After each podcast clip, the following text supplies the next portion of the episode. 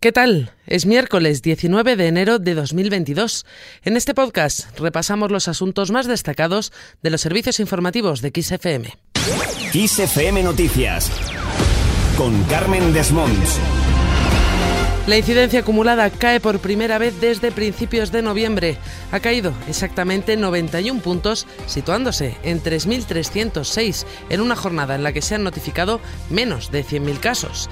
Eso sí, la presión en planta se mantiene en el 15,1% de ocupación y en las UCIs en el 23,6%. Además, Sanidad ha notificado 284 fallecidos como consecuencia de las complicaciones derivadas del virus. Precisamente este descenso en el número de contagios será uno de los asuntos tratados este miércoles en el Consejo Interterritorial del Sistema Nacional de Salud, en el que se van a reunir el Ministerio de Sanidad y las comunidades autónomas. Además de analizar la evolución de la pandemia, también se va a tratar el proceso de vacunación de los niños, ya con los colegios abiertos, así como las dosis de refuerzo. Cambiamos de asunto para hablar de las ayudas al alquiler para jóvenes. Y es que el Consejo de Ministros ya las ha aprobado y será para los jóvenes de 18 a 35 años. Así lo anunciaba Raquel Sánchez, ministra de Transportes. También hemos aprobado, con cargo a los presupuestos generales del Estado, el bono de alquiler para jóvenes de hasta 35 años y que, como bien apuntaba la ministra portavoz, desde luego va a suponer un elemento importante para que la vivienda deje de ser un gran obstáculo para los jóvenes, para, su emancipación o, en definitiva, para que inicien su proyecto de, vida en los términos que, que consideren. Esta ayuda consiste en 250 euros al mes para pagar el alquiler. Eso sí, solo podrán solicitarla los jóvenes que cobren menos de 24.318 euros brutos al año y que no paguen más de 600 euros de alquiler. Estas ayudas tendrán efecto retroactivo desde el 1 de enero porque el plazo para solicitarlas no se abrirá hasta dentro de un mes y medio o dos meses. Y es esta nueva ayuda la que va a llevar a Pedro Sánchez, el presidente del Gobierno, a reunirse hoy con un grupo de jóvenes en la sede de la Oficina de Propiedad Intelectual de la Unión Europea, en Alicante. En este encuentro, además de Sánchez, estarán el presidente de la Generalitat Valenciana, Chimo Puig, y la ministra de Transportes, Movilidad y Agenda Urbana, Raquel Sánchez. Seguimos hablando de estas ayudas que van de la mano de la ley de vivienda que se ha topado con el Consejo General del Poder Judicial. La oposición también se ha pronunciado sobre este asunto, como es el caso de Pablo Casado, el líder del PP. Y es que ha asegurado que esta ley atenta contra la propiedad privada.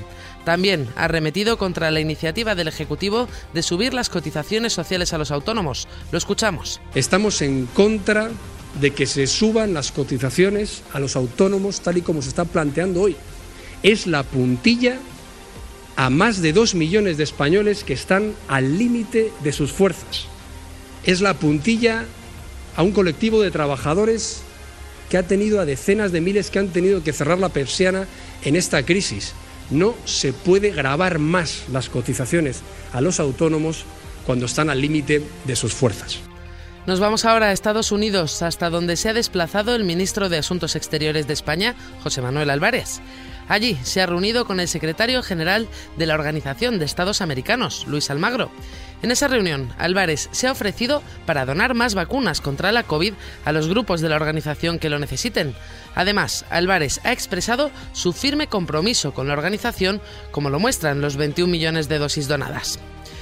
Volvemos a España, exactamente a Madrid, donde hoy 19 de enero comienza FITUR, la Feria Internacional de Turismo.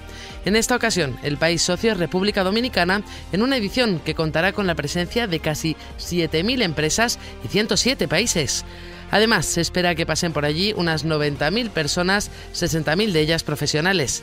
Y terminamos con música.